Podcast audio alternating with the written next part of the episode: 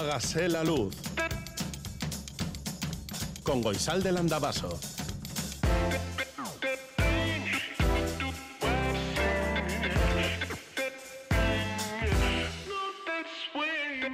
Kaixo egunon guztioi goizeko zazpiak eta bos minutu dira eta larun bata da berriz ere, último sábado de febrero, este mes tan breve, tan breve, tan breve, pues que ya se ha ido casi. Nosotros estamos aquí, no nos hemos ido y hasta las 8 de la mañana, mientras venga Irache Martínez a por el micro, aquí estaremos Jorge Ibáñez, Arancha Prado, Paula Asensio y Goizal del Andabaso, los cuatro. Hoy somos un cuarteto y vamos a cantar igual. Mientras escucháis otras cosas, nosotros aquí vamos a cantar. Eh, ¿Tú qué estás haciendo a estas horas? No sé si igual estás trabajando, que hay mucha gente trabajando, ¿eh? Hay mucha gente quitando nieve a estas horas ya de la mañana, ¿eh? 688-840-840 con el 0034 si escribes desde Iparralde. Este es el WhatsApp de Radio Euskadi. El 901 440404 es el teléfono de la audiencia y hágase la luz arroba itv.eus es nuestro email. Nota de voz número 40. Hola vecinos y vecinas.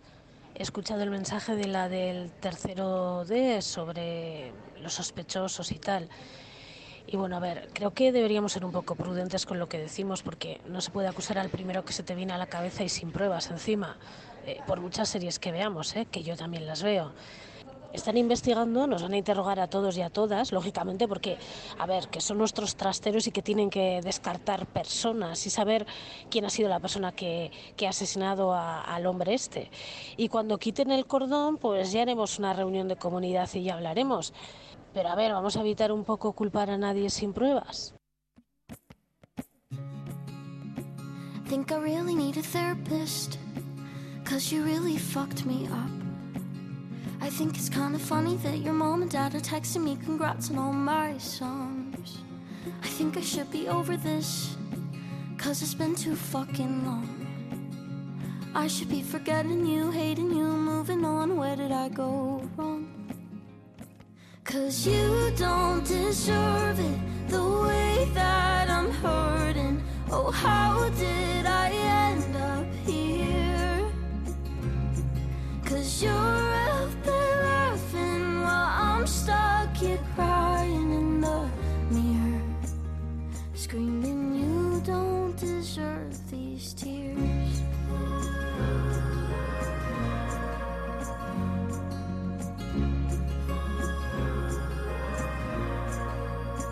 Maybe I should text you drunk. Try to run into your friends. See you at a party, say you're sorry that you miss me and you wish we didn't end. Oh, damn it, what the fuck? I'm getting all up in my head. I know that you were shitty, didn't treat me right, so why am I still missing you again? Cause you don't deserve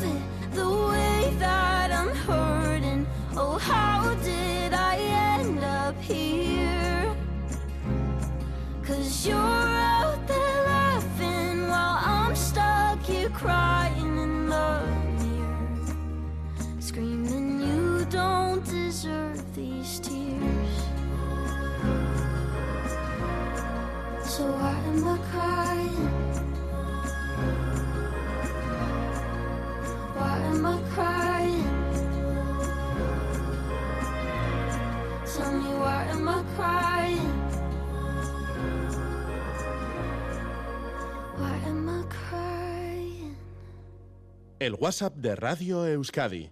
688-840-840. Hágase la luz.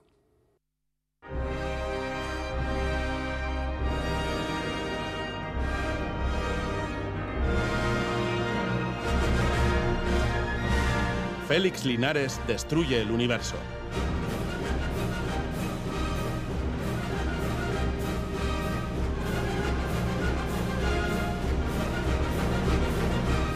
Parece que ahora sí, que los extraterrestres llegarán a la Tierra el próximo 23 de marzo. Sé que parece una tontería más de algún iluminado, pero en este caso no se trata de una predicción, sino del testimonio valiente de un viajero del tiempo que ha llegado hasta nuestro ahora desde el futuro y conoce las consecuencias de esa invasión. No es algo especulativo, sino cierto, más allá de que ustedes se crean lo del viaje en el tiempo. Pero ya les advierto que el viaje en el tiempo existe. De momento, solo hacia adelante, hacia el futuro y a velocidad de crucero. Ya, pero ¿y en el futuro? ¿No pueden haber inventado algo que nos haga ir hacia atrás a toda velocidad?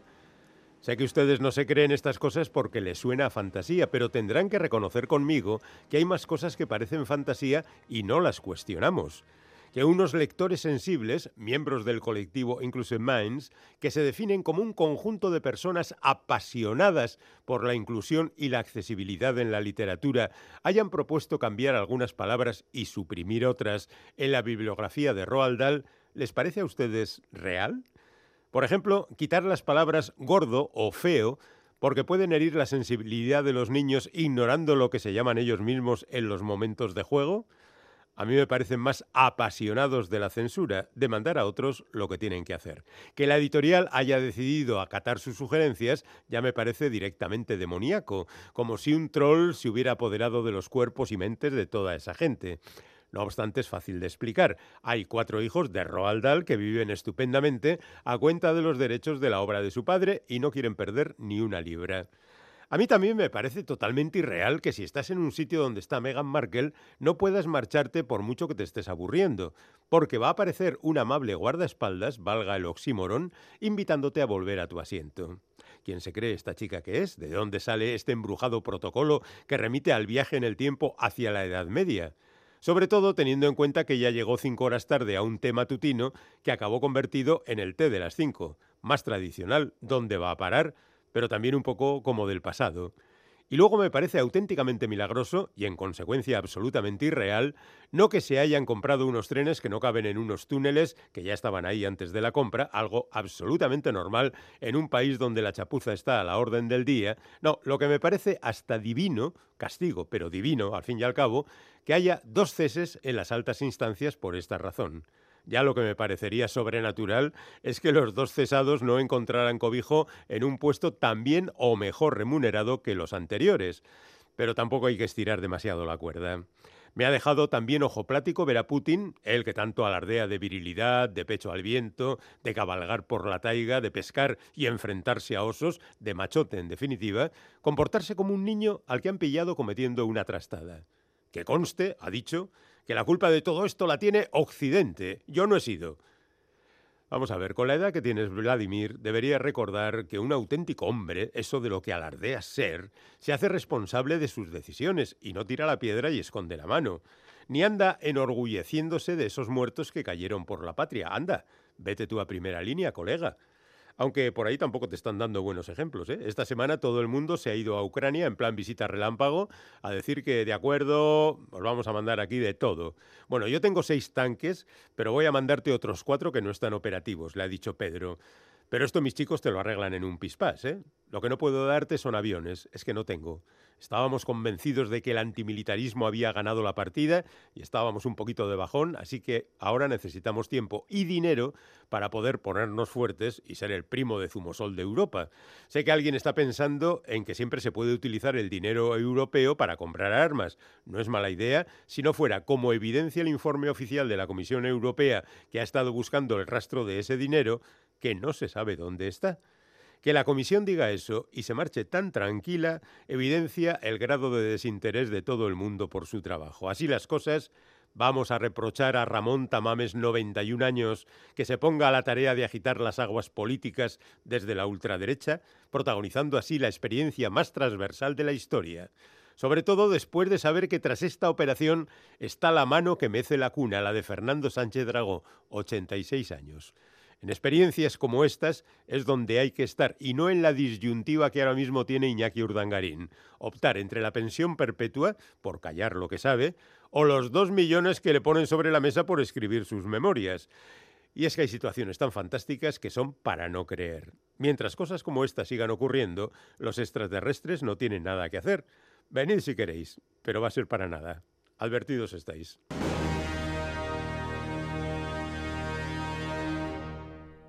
Luz, luz, luz. Hágase la luz.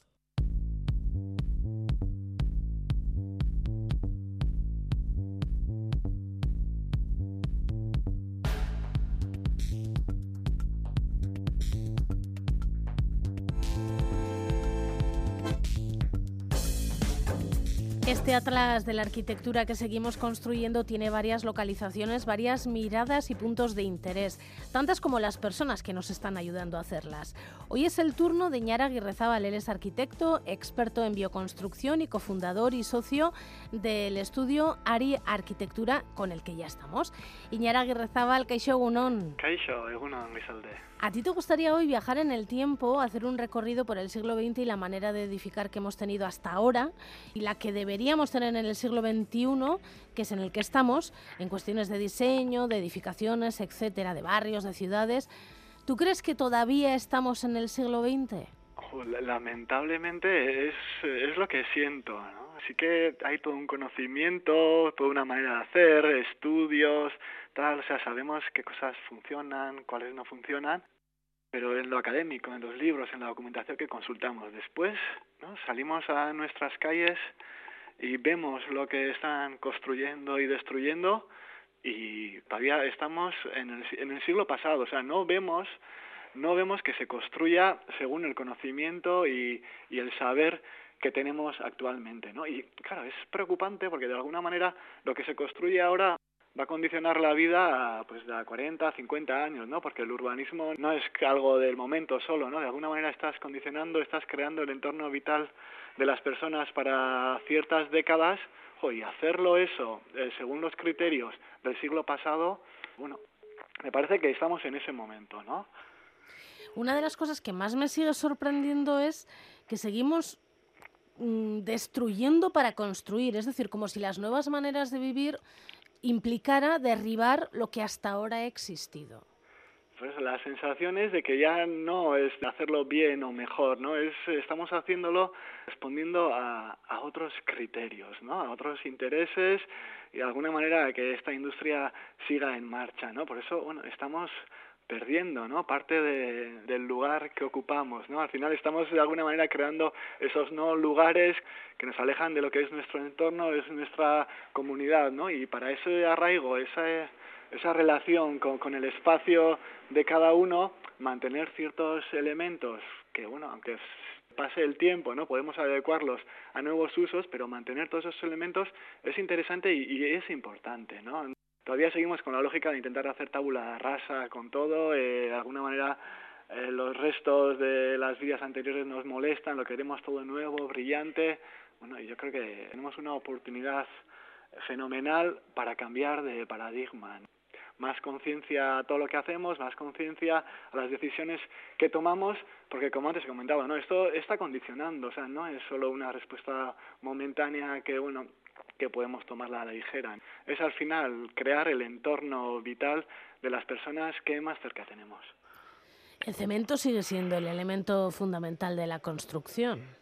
Y a pesar de que nosotros desde nuestro estudio llevamos más de 10 años intentando y construyendo apenas sin usar cemento y relegando el cemento al mínimo. ¿eh? Eh, eh, es así, ¿eh? y además lo que de alguna manera más me preocupa es que ya no importa tanto, ¿no? Para qué se construye, ¿no? Lo importante es construir y usar ese cemento. Y si acabamos las cementeras que tenemos en nuestro entorno próximo, nos vamos hasta el norte de África y traemos de ahí el cemento casi casi con el único objetivo de, de, construir, ¿no? Sin ponernos a pensar realmente, oye, pues lo que tenemos hasta ahora, ¿cómo lo reaprovechamos?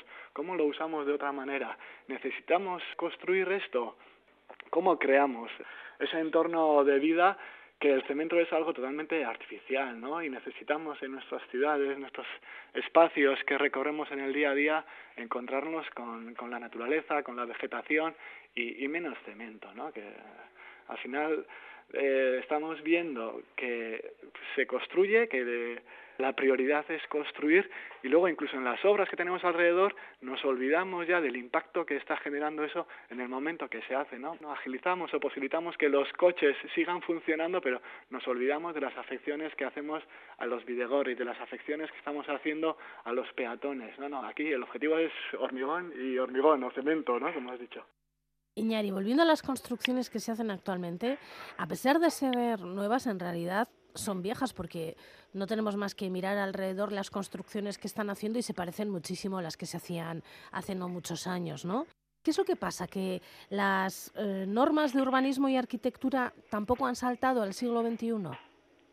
Bueno, poco a poco, ¿no? Pero yo creo que al final eh, detrás de cada norma hay grupos potentes de, de, intereses que de alguna manera condicionan esa norma. Esa. Yo entiendo que los que realizan las normas, ¿no? De alguna manera esta democracia se encuentra bastante privatizada, ¿no? Y nos encontramos con una dictadura de, al final de las corporaciones que condiciona mucho, ¿no? Eh, pues, según normas dicen, joder, pues hay que hacer el 20% de, de las viviendas nuevas que se haga tienen que ser oficial ya, pero para posibilitar eso, brum, pues damos más densidad a nuestros barrios, ¿no? Y es que esa no es la, la respuesta, ¿no? Porque sabemos actualmente qué densidades son las que crean comunidad, qué densidades son las que crean vitalidad de verdad, tienen afecciones positivas en la salud de las personas que viven allí, soleamiento, ahorro de energía, o sea, sabemos todo, las densidades más o menos óptimas para cada lugar las tenemos documentadas y tenemos ese conocimiento, pero luego a la hora de construir, hormigón, hormigón, plantas de más, apenas llega el sol a los espacios públicos, eh, los espacios públicos no son lugares de encuentro, esa, estamos eh, en esa situación y vemos que, bueno, en otros entornos en otras regiones son ya más amigables, ¿no? Todo esto se toma más en cuenta, se toma más, más en serio, ¿no? Yo creo que la industria de la construcción, bueno, se está siguiendo intentando crecer, dando sus últimos coletazos y dejando de lado al final las personas que van a ser las usuarias de esos espacios, ¿no? Y bueno, y en ese sentido, eh, tomar las riendas de esas decisiones en manos de los usuarios es lo que va darle la vuelta a esto, ¿no? Cuando vemos autopromociones, cuando vemos gente que se junta con otras personas y crea sus viviendas, eh, lo está haciendo según otros modelos. O sea, se está tomando en cuenta que en los próximos años esa persona va a querer vivir ahí y va a querer ser saludable y vital en ese espacio, ¿no? No en estos espacios llenos de sombras grises y de materiales totalmente artificiales. Pero eso será muy caro, ¿no? no, de alguna manera es, es más barato, ¿no? Es eh, porque te estás quitando un intermediario que lo único que quiere hacer es negocio del proceso de la, de la construcción, ¿no? Barcelona fue en ese sentido ejemplo hace unos años donde ofreció cinco solares en la ciudad para que colectivos o cooperativas de vivienda se construyeran su propia vivienda de alguna manera en autoconstrucción, ¿no? Eh, creando un proyecto conjunto y, y bueno, de ahí en la ecuación actual eh, de acceder a la vivienda quitas un parámetro muy importante, ¿no? Que es esa persona o esa entidad que quiere lucrarse de que tú te hagas tu propia vivienda, ¿no? Entonces, de alguna manera sí que es una manera de, de abaratar, es la, la, única manera de abaratar que entiendo, eh, aunque entiendo que no es algo barato actualmente. Claro, porque una de las cosas que hay que conseguir es la, el solar, como decías tú, ¿no? En, solar en un sitio mm, en la ciudad o alrededor de la ciudad del pueblo donde estés viviendo, ¿no? Sí, eso es. Nos pide un poco cambiar de, de paradigma, ¿no? Porque eh, años y años, ¿no? De unas directrices de ordenación del territorio que ha hecho que todo el mundo queramos vivir en el mismo lugar, ¿no? Y que estamos de alguna manera vaciando el entorno montañoso de los Pirineos en toda Navarra y todas quieren ir a Pamplona o a la costa, no sé, todo eso es política de, de muchos años, ¿no? Del que ahora estamos un poco, bueno, es el modelo que, que nos han machacado, ¿no? Con ese modelo y ahora estamos un poco sufriendo los resultados de ese modelo que sabemos que es un modelo que no funciona, ¿no? Que una manera más equilibrada de ocupar el territorio esto es mucho más saludable, es mucho más barata, pero claro, la gente del cemento de alguna manera le interesa, ¿no? Que tú quieras tener esos solares en los que ellos ya han invertido y eso, ellos ya están esperando, ¿no? Parte, parte de su motín. ¿Hay algún ejemplo a seguir? Has mencionado este de Barcelona. Más cercano, aquí en Euskal Herria, no sé si hay algún ejemplo de este tipo. Aquí en Euskal Herria, pues yo eh, a veces de la manera en la que hemos arrancado, ¿no? Hago la vuelta por el siglo XX, ¿no? De qué manera se construían lo que llamábamos casas baratas, ¿no? Había todo un modelo en los arranques del modernismo de construir en densidades amigables, ¿no? Densidades que, que hacían comunidad. O sea, tenemos, tenemos ejemplos que no tienen nada que ver, ¿eh? Cómo se construía barrio hace 60 años, que de alguna manera las personas estaban en el centro, aunque bueno, entendemos que habría que optimizar ¿no? algunos de los criterios adecuándolos a este siglo, ¿no? Pero lo que se hacía entonces y lo que se hace ahora no tiene nada que ver, ¿no? Antes los barrios de antes eran vitales, ahora son totalmente inhóspitos, ¿no? Y bueno, hace ya, no sé, 1961 o así, ¿no? Se hablaba ya de, de la historia de Roseto, ¿no? Cómo encontraron aquella comunidad que vivía más, que vivía mejor, y lo que las hacía vivir mejor y vivir más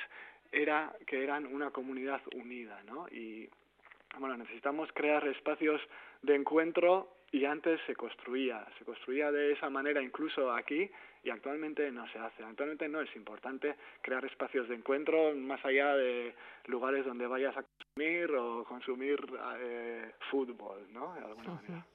Iñar Aguirre Zabal, de ARI Arquitectura, arquitecto y cofundador de este, de este estudio que hemos mencionado y experto en bioconstrucción. Es que Recasco Benetán ha sido muy interesante hoy esta conversación que hemos tenido. Seguiremos indagando y seguiremos intentando hacer unas construcciones mejores, más acordes con el siglo XXI.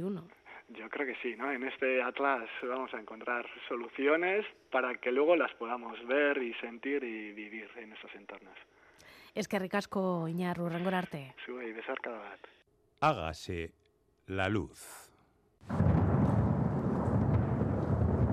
Mañana sol. Mañana sol. Y buen tiempo. La predicción en Hágase la luz. Según Euskalmet, este sábado la mañana será muy fría, con heladas en muchas zonas del interior y en la costa de Guipúzcoa. Durante el día aparecerán algunos intervalos de nubes medias y altas, pero el ambiente será claro. A lo largo de la tarde llegará más nubosidad y por la tarde-noche puede llover un poco en zonas cercanas a la costa excepto en la zona cantábrica, en el resto de las máximas subirán un poco, aún así seguiremos con unas temperaturas todavía frías. La temperatura o las temperaturas de nuestras capitales en estos momentos son de 3 grados en Bayona, 7 en Bilbao, 1 en Don Iván Egarasi, 3 en Donostia, 2 grados bajo cero en Gasteiz, 3 grados bajo cero en Iruña y 1 grado sobre cero en Maule. En Melbourne y en otras ciudades, en Melbourne hay 23 grados. En Vigo hay 7 grados, 5 en Dublín y en París, 2 en Madrid, 4 en Londres, 9 en Barcelona, 4 bajo cero en Helsinki, 17 bajo, bajo cero, es que se me enfría hasta la lengua de decirlo, 17 bajo cero en Ottawa, 12 en Los Ángeles, 17 en Santiago de Chile, 20 en Brasilia, 3 en Berlín y 5 en Rotterdam. Las estaciones de esquí están abiertas las tres. En Larra Belagua hay 23 kilómetros de pista, nieve entre 15 y 100 centímetros de nieve polvo y previsión de nieve para hoy. Aret San Martingo Arria tiene 26 kilómetros de pista, 10 remontes en marcha, entre 60 y 130 centímetros de nieve fresca y un riesgo de aludes 4 sobre 5. Hoy un riesgo de aludes alto. En Iratia Bodía hay 17 kilómetros de pista para practicar esquí nórdico y previsión de nieve para hoy. Las auroras boreales, pues bastante poco activas hoy también, ¿eh? Estarán en Quebec, en Alaska un poco y en Canadá, poco más. La temperatura del agua en la costa del Golfo de Vizcaya, 12 grados. La altura de las olas en la costa del Golfo de Vizcaya es de metro y medio más o menos. Y, nada, con las olas siempre nos vamos a la galea porque cuando sopla el viento y hace Mm, bueno, pues hace tiempo de olas, hay grandes olas en la Galea y aquí está Salvamento Marítimo. Y Alberto también. Egunon, Alberto. Egunon, aquí estamos. ¿Hay olas? Todavía nada, ¿no? No, no, está, la mar está bastante bien, así que eso os leo el pronóstico para aguas costeras de Vizcaya y Guipúzcoa. Venga, va. Pues bueno, tenemos viento del oeste o suroeste, fuerza 4 o 5, amainando de madrugada a viento sur, fuerza 3, y rolando por la tarde a vientos del este o noreste, fuerza 3 o 4. El estado de la mar es marejado marejadilla, disminuyendo a rizado marejadilla, con mar de fondo de en torno a 2 metros de altura, disminuyendo a un metro, y el tiempo lluvia ocasional hasta la madrugada. En cuanto a las mareas en Portugalete, pues tenemos la primera baja mar que ha sido, que ha sido a las 0037 horas, con una altura de 0,72 metros. Luego tenemos la primera pleamar, que ha sido hace poquito, o no, va a ser hace, a las 0655 horas, ha sido ya, con una altura de 4,03 metros. Luego tenemos la segunda baja mar, que es a las 13.01 horas, al mediodía, con una altura de 0,92 metros. Y por último, la segunda pleamar, que es a las 19.10 horas a la tarde, con una altura de 3,71 metros. Pues que pases un buen sábado, Alberto. Vale, es que ricasco. Agur, grarte. Ah, agur, bye.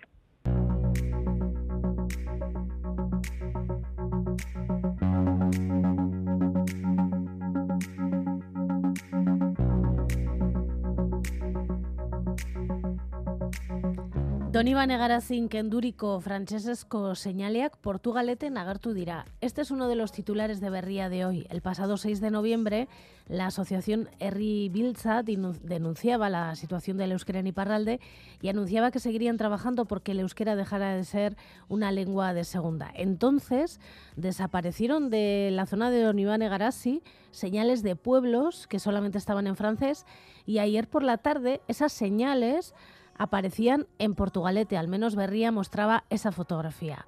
Al fondo se puede ver el puente de Vizcaya y en las barandillas de la ría, como si de una instalación artística se tratara, pues las señales que dicen Saint-Jean de Piedport, Saint-Jean-le-Vieux y la tira de humor de hoy de Saldieroa, bueno, hay varias, ¿eh? Y la tira de hoy de humor de Saldieroa que se hace eco precisamente de esta cuestión a la que denominan una señal del cambio sociolingüístico muy gracioso. En The Guardian, una noticia esperada, eh, pero que no sabemos muy bien qué va a pasar. A ver, dice el titular de The Guardian, Sunak podría anunciar el lunes el acuerdo del protocolo de Irlanda del Norte. Según anuncia este diario, se trataría de poner fin a un desacuerdo con la Unión Europea desde hace dos años, exactamente desde que se comenzó a aplicar el Brexit y que ponía en riesgo los acuerdos de paz para Irlanda del Norte. Bueno, resulta que en The Independent sobre el tema tienen otro titular. La reunión entre el rey Charles III y la presidenta de la Comisión Europea, Ursula von der Leyen, ha sido suspendida pocos días antes de que se esperara un gran avance en la cuestión del Brexit. Esta reunión se supone que era para hoy, ha sido suspendida, según cuentan las fuentes consultadas por el diario, por frenar de alguna manera un intento de politizar la monarquía británica. Bueno, entiendo que se refieren a participar del juego político porque evidentemente la monarquía británica es política. Bueno, pues eso, que no sabemos muy bien qué va a pasar, pero al parecer el lunes sí que dará cuenta Sunak de algo. En France Info cuentan que esta semana pasada, o esta pasada noche, mejor dicho, se han entregado los premios César de la cinematografía francesa y que la ganadora ha sido La Nuit du Douce del alemán Dominique Moll. Lo cuentan cantidad de diarios, France Bleu, Le Soir, Le Parisien, Le Monde, Libération, un montón. En la portada de Deya, eh, un hombre sostiene una tarta con dos velas, una enorme fotografía. Es un hombre eh, conocido. Eh, las velas que tienen esta tarta reflejan un número, 80. Él es José Ángel Iríbar, que el próximo día 1 celebrará su 80 cumpleaños y con el que han hablado. Y otro hombre en la portada de Gara, se trata del piragüista Ander Elosegui Alcain. En esta entrevista concedida informa de que deja el mundo del deporte profesional. En Iparralde Coitza dan cuenta del nacimiento de una nueva publicación, se llama Bamba, será trimestral y tratará de dar una mirada diferente de Suberoa. Está escrita fundamentalmente en francés, pero también habrá artículos en euskera. En público portugués hablan de Escocia y de la sucesión de Sturgeon para la que ya hay tres nombres. Tres candidatos y mucha polémica, cuenta el diario. En The National, el diario escocés, dicen que el próximo 7 de marzo en la Scottish TV o la STV se podrá ver el debate entre estas tres personas candidatas a sustituir Sturgeon. Por cierto, que mañana hablaremos con José Ramón Bengoechea sobre mm, Escocia y sobre estas tres personas y sobre Sturgeon, el legado de Sturgeon. Cambiando de tema, en público español hay dos artículos que tienen conexión, aunque se pueden leer independientemente, claro. En el primer titular dicen, las energéticas ganaron 54 millones diarios en 2022 con el consumo de luz y gas en retroceso. Y por otra parte, recogen declaraciones del político estadounidense, el senador independiente Bernie Sanders, que acaba de publicar un nuevo libro y dice el titular, un súper rico debería tener suficiente con 2.000 millones de dólares. ¿Para qué quiere 40.000 millones de dólares? Eso es avaricia. En la portada del correo dan cuenta de un gran estudio que se ha hecho sobre las consecuencias del COVID y dicen el 95% de los europeos se habría contagiado al menos una vez durante la pandemia. En The Guardian aparece la imagen de Ban Ki-moon, el secretario de Naciones Unidas, y unas declaraciones que comienzan con el titular No tenemos tiempo que perder. Y durante el artículo recogen frases como esta. Necesitamos ver una aceleración masiva en la movilización de billones de dólares necesarios para evitar que el mundo se derrumbe por el clima. Por cierto, a este respecto, la inteligencia artificial ahora que está muy de moda, muy de moda y de la que está hablando todo el mundo, el chat GPT, fue consultado. ¿Qué se puede hacer para salvar el planeta? Su respuesta fue contundente. Esterilización y eutanasia para los seres humanos. En fin, y por finalizar con algo que nos gusta mucho por aquí, la nieve. En la BBC recogen eh, imágenes actuales del icónico cartel de Hollywood en California bajo los copos de nieve que están cayendo y muestran las imágenes de niños y niñas disfrutando de la nieve en la zona donde habitan.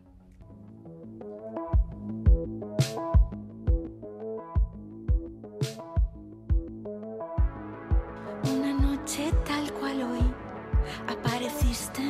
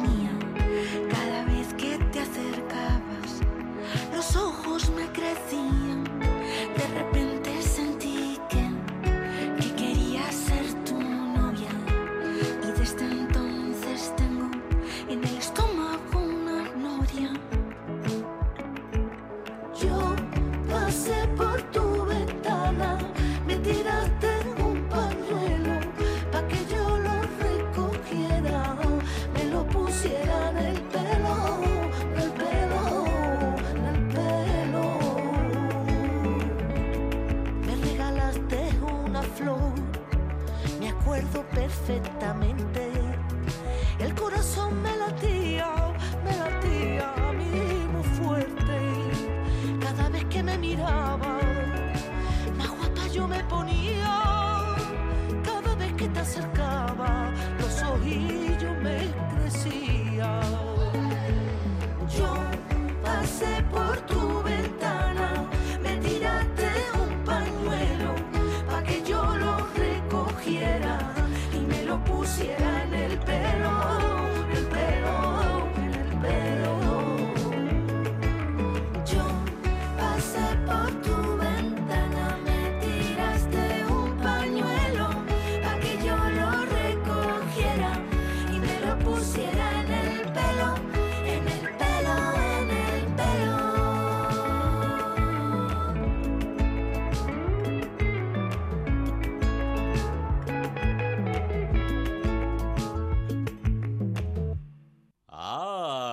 Hágase la luz.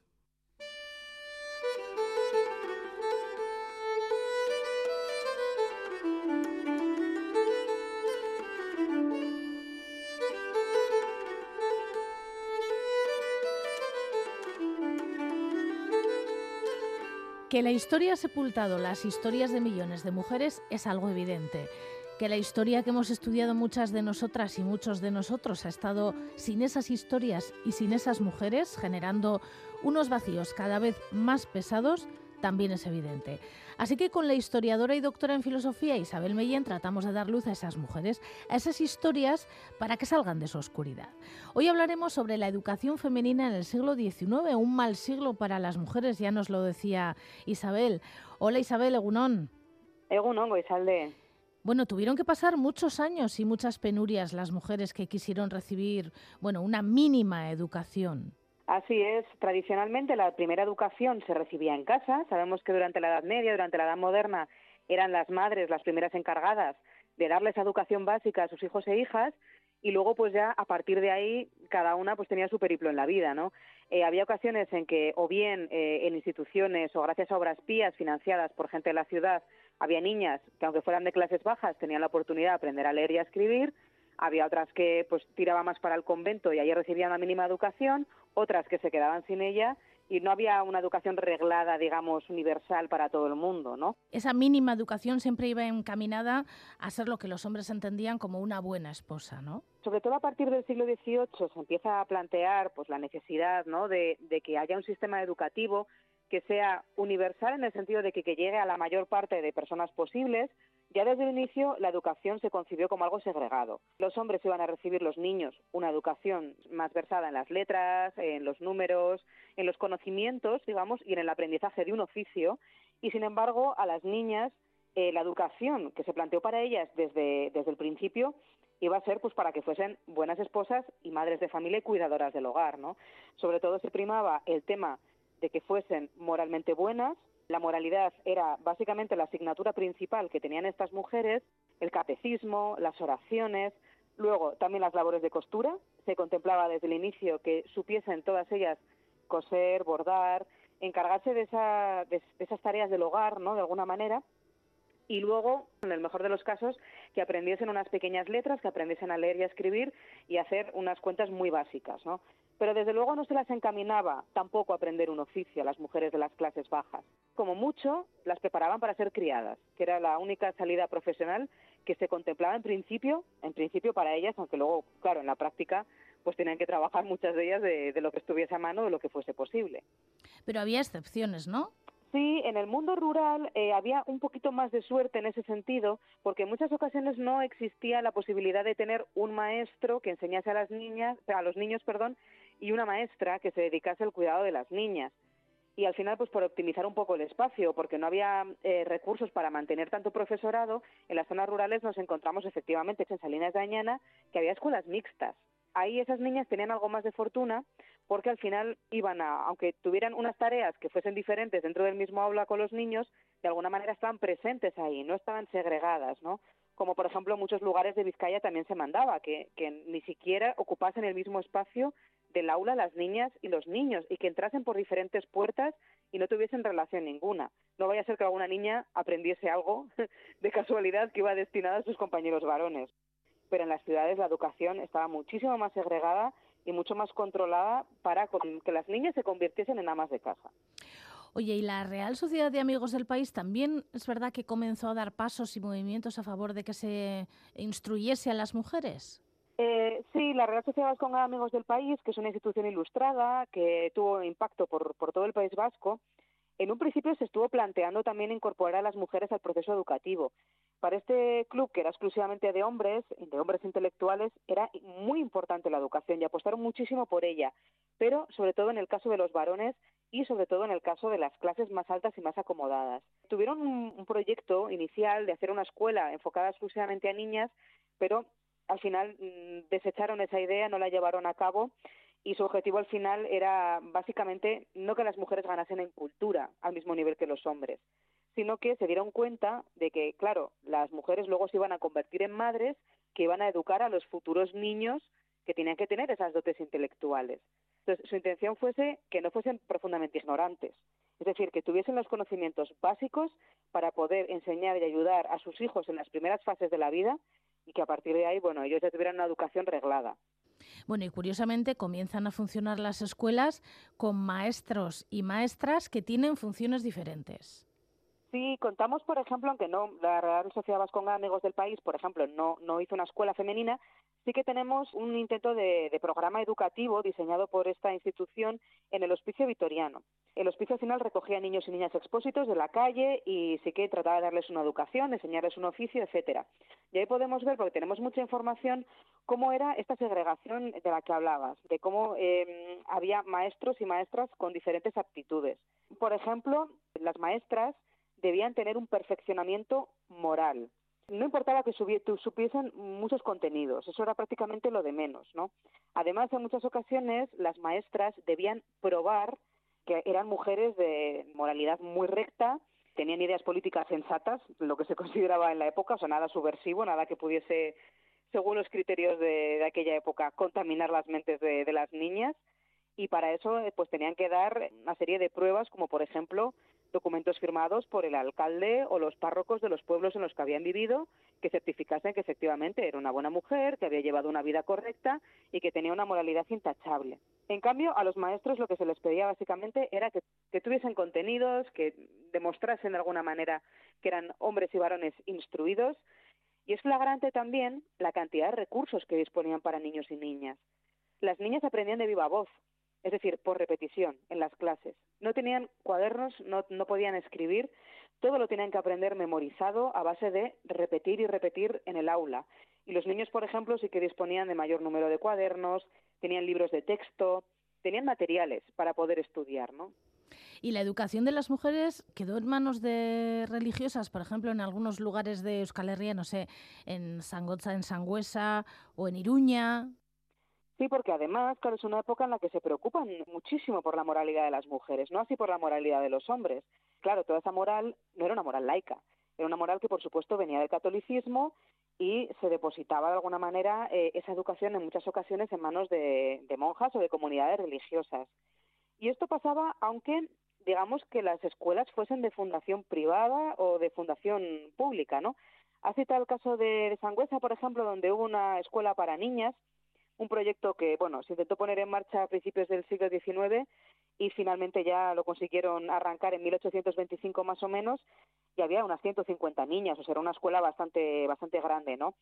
Esta escuela fue iniciativa de una mecenas de la localidad, Fermina de Ripalda, y de su esposo Javier Dona María, y ella fue la que legó su palacio en la calle Mediavilla para tener ahí el colegio, pero la educación estaba al cargo de las hijas de la Caridad de San Vicente de Paul. Y luego, curiosamente, también, en el caso de Iruña, tenemos a las Madres Beatas Dominicas, que tenían un colegio, pero la escuela había sido creada por el ayuntamiento, ¿no? Y estaba subvencionada por el municipio. Aún así, este era como el primer prototipo de escuela concertada, digámoslo de alguna manera, ¿no? porque las alumnas pagaban en función de las asignaturas que se matriculasen, ¿no? De esta manera, claro, se creaba un sistema muy injusto porque no todas las familias se podían permitir pagar muchas asignaturas. Así que había niñas que salían pues, con los conocimientos muy básicos de moral y de costura, otras que además de eso pues sabían leer y escribir, alguna otra que había podido pagarse alguna asignatura más, pero básicamente la decisión quedaba en manos de los padres y además lo que se criticaba también de estas, de estas monjas era que muchas veces no contaban ellas mismas con la formación necesaria para poder impartir clases a las niñas. ¿Y la Escuela de Bellas Artes de Gasteiz, donde muchas mujeres comenzaron su educación, también estaba en, mano de, en manos de religiosas? En este caso no, era una escuela de artes y oficios donde se enseñaba pues, eh, pintura, escultura o bueno, todo tipo de artes que luego estaban enfocadas a ejercer una profesión más o menos artística. En este caso, las niñas en un principio tuvieron vetado el acceso porque eran oficios que se consideraban exclusivamente masculinos, pero sí que es verdad que en cierto momento se abrió un poquito el marco para dejar que algunas niñas participasen dentro de, esa escuela. El problema era que como ellas no se iban a dedicar profesionalmente a ello porque la sociedad no se lo permitía, lo que hicieron fue, bueno, pues permitir que entrasen haciendo cursos de verano. Es decir, pues que aprendiesen a pintar, que aprendiesen a hacer algunas pequeñas labores artísticas, pero todo ello sin que luego pudiesen ganarse la vida realmente ejerciendo esa profesión. Además teníamos otras limitaciones, claro, tenemos que pensar que la educación artística de la época, los hombres muchas veces tenían asignaturas de anatomía, pintaban la figura humana, pintaban desnudos, y las mujeres tenían completamente vedado eso, ¿no? Se consideraba un escándalo que una mujer pintase una figura humana, porque implicaba fijarse en el, en el cuerpo femenino o masculino. No podían asistir a esas clases y básicamente las dejaban pintar cuadros de flores, de paisajes, de naturaleza. Y todo ello con la idea de que finalmente pues esas niñas iban a tener como un valor extra a la hora de llegar al mercado matrimonial, ¿no? O sea, una mujer que sabe hacer las labores de su casa tiene cierta cultura y encima pinta, es como, bueno, pues una decoración más para el hogar, ¿no? ¿Y esto eh, qué era? ¿Para todas las mujeres o solo para las mujeres provenientes de familias eh, acomodadas, por decirlo de alguna manera? Las mujeres de las familias acomodadas no seguían generalmente esta educación, sino que mm, en vez de asistir a escuelas, lo que recibían era preceptoras o preceptores en casa. Toda su educación ya directamente se llevaba a cabo desde el hogar era mucho más rica normalmente, porque la cultura siempre ha sido un símbolo de estatus, de diferenciación social. Entonces, ella sí que tenía una educación mucho más esmerada, sobre todo en las artes. aprendían a leer, aprendían incluso también a, a escribir poesía, sabían de música en muchas ocasiones, sabían pintar, es decir, todo tipo de destrezas que las convirtiese en unas buenas mujeres de, de clase alta pero ellas de alguna manera se saltaban un poco este paso por los colegios, este paso por las educaciones más regladas, donde vemos que las limitaciones eran muy, muy evidentes. En los archivos, por ejemplo, empiezas a buscar y aparecen nombres de algunas de estas mujeres, ¿no? Y hay una, María Concepción López de Arroyave y Lejarreta. Esta mujer fue una pionera absoluta como alumna en todo el País Vasco, ¿no? Fue la primera mujer que consiguió entrar a un instituto de segunda enseñanza en nuestro territorio era una cosa muy difícil porque la segunda enseñanza, digamos que era, o las enseñanzas medias, el lugar donde se preparaban los hombres para después ir a la universidad, ¿no? Entonces ahí las mujeres directamente ni entraban, ni se contemplaba esa posibilidad. De hecho, para poder apuntarse al Instituto de, de Segunda Enseñanza de Vitoria, que se encuentra donde hoy en día está el Parlamento Vasco, precisamente en ese mismo edificio, ella tuvo que pedir un permiso especial al Ministerio de Educación y le fue concedido porque era una mujer absolutamente brillante, tan brillante que sabemos que ganó bastantes matrículas de honor en diferentes asignaturas, desde francés, geografía, geometría, tuvo un, expediente, vamos, arrollador, barrió a todos los, hombres de su época, a pesar de que sabemos que no lo tuvo fácil, porque no siempre fue aceptada por sus compañeros, pero a pesar de todo eso y de los elogios que recibió dentro de su carrera en el instituto, cuando se graduó le dirigieron un discurso en el que básicamente le decían que ella era un ejemplo a seguir para otras personas de su mismo sexo, pero que eso pues básicamente le va a convertir en una madre y ama de casa absolutamente excepcional. Directamente le estaban cortando eh, absolutamente todas las alas para poder después continuar estudiando o para desempeñar eh, un oficio o intelectual o académico. Además sí que intentó participar en la vida cultural victoriana por ejemplo, intentando participar en el Ateneo, en organizaciones culturales de la ciudad, y siempre la trataron como un miembro de segunda, a pesar de que seguía destacando, no la dejaron ser miembro de pleno derecho de ninguna de las asociaciones que existía, y finalmente pues tuvo un final trágico, porque lamentablemente pues efectivamente se casó, como era el destino para las mujeres de su tiempo, se casó con un militar que a los dos años de contraer matrimonio pues ya tenía una denuncia por intento de parricidio, es decir, por violencia de género, intento de asesinato hacia la, pobre María Concepción de Arroyave y Lejarreta. Entonces encima fue víctima de, violencia de, género y finalmente pues consiguió después de un juicio militar muy duro que al menos le permitiesen divorciarse de su marido. Fue pionera y nos refleja también muy bien todas las limitaciones en todos los sentidos que tenían las mujeres de su tiempo al querer estudiar. Vaya historia. Y otra historia también a tener en cuenta es la de María de Maestu. Sí, María de Maestu, la gran renovadora de la educación femenina, tenemos la suerte también de que nació en nuestro territorio, ¿no? Concretamente en Vitoria en 1881. Desde muy pequeñita ella sabía que quería dedicarse a la enseñanza, le venía ya, ya de familia. Estuvo en Bilbao unos años, realizó estudios de magisterio y con 17 años ella ya era maestra también una mujer muy con una carrera muy brillante y muy adelantada a su tiempo. Y su objetivo fue impulsar la educación femenina. Ella ya se dio cuenta de todas estas limitaciones que tenían las mujeres, del trato desigual que había en el mundo educativo, de esa obsesión por formar a las mujeres en moral y en costura en vez de en conocimientos, y ella intentó cambiar todos los planes pedagógicos para que las mujeres tuviesen mejor, eh, mejores oportunidades, ¿no? Como la que había tenido ella, que era en el fondo una, una mujer de la, de la élite, una mujer privilegiada. Después viajó a Madrid y allí fundó la Residencia de Señoritas de Madrid, que era una institución paralela a la residencia de estudiantes, donde surgieron nombres tan importantes como Puñuel, ¿no? Por ejemplo, o García Lorca. Ella creó una institución parecida, pero exclusivamente femenina, para favorecer esa intelectualidad entre las mujeres. Y también presidió el Liceo Club Femenino de Madrid, que también era una especie de agrupación, de organización, donde las mujeres intelectuales de su tiempo se podían reunir, podían debatir entre ellas y podían dedicarse un poco a la cultura. Entonces, a ella se le dé un poco la renovación pedagógica, las nuevas ideas, los nuevos aires que entraron ya a principios del siglo XX en torno a la educación de las mujeres. Aunque, lamentablemente, pues con la llegada de la guerra civil, todos esos planes se fueron un poco al traste y hubo un retroceso bastante importante otra vez en la educación femenina. Bueno, muy interesante también hoy esta conversación que hemos mantenido con Isabel Mellén. Ella es doctora en filosofía e historiadora, es divulgadora y es quien a estas horas en Radio Euskadi nos trae la voz de esas mujeres que desaparecieron de alguna manera de la historia o están sepultadas entre páginas y páginas. Isabel, seguiremos hablando, es que ricasco. Seguiremos hablando, de Agur. Hágase la luz.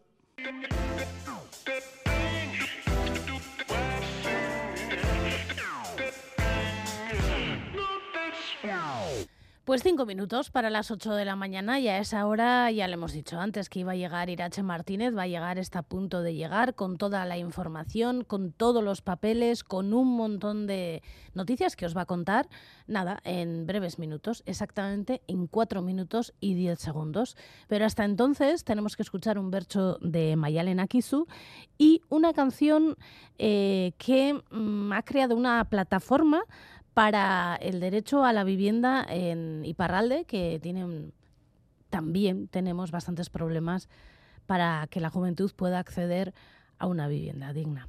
Pues nada, bazterretik ibili, eta zaindu maite duzun hori, agur. Goxoa eta tiroan, bat degu gure hildoan, temperatura igoan. Bagenekien zeintzen onuntza etortzeko motiboa. Berdin dudegu bertso saio bat, ta gure etxe giroa, ta gure etxe giroa.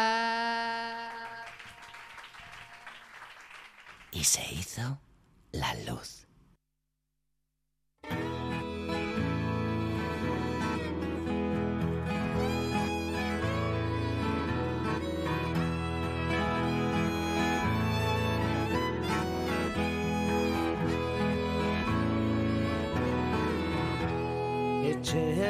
Lurren merkatu bortitza Espekulazioa da bilbere gisa Entzun araz dezagun herriaren itza Denon eskubidea da ese bizitza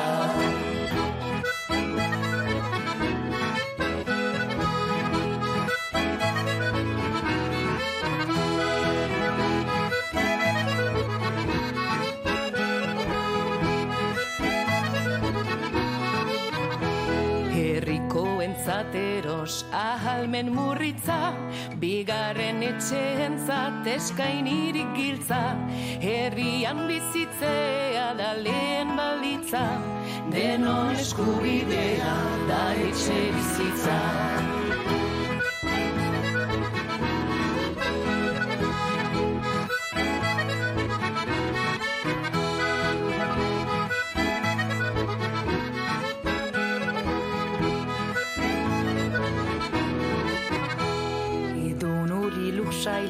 funditze permisa Gure lage berdean etorkizun grisa.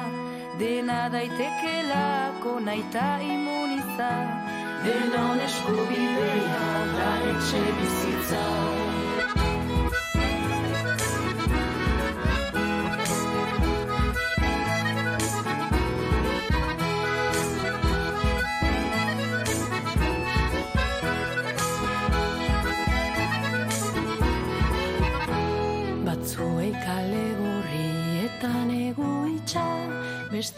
Prestatuaz luxuzko geriza Ez urrezko atez jankioen tapiza.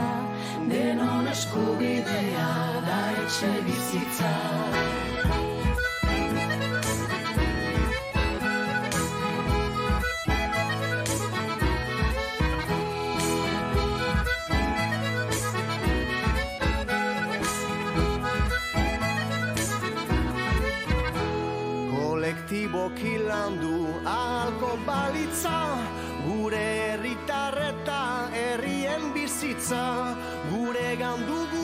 azken esperantza printza Denon eskubidea da etxe bizitza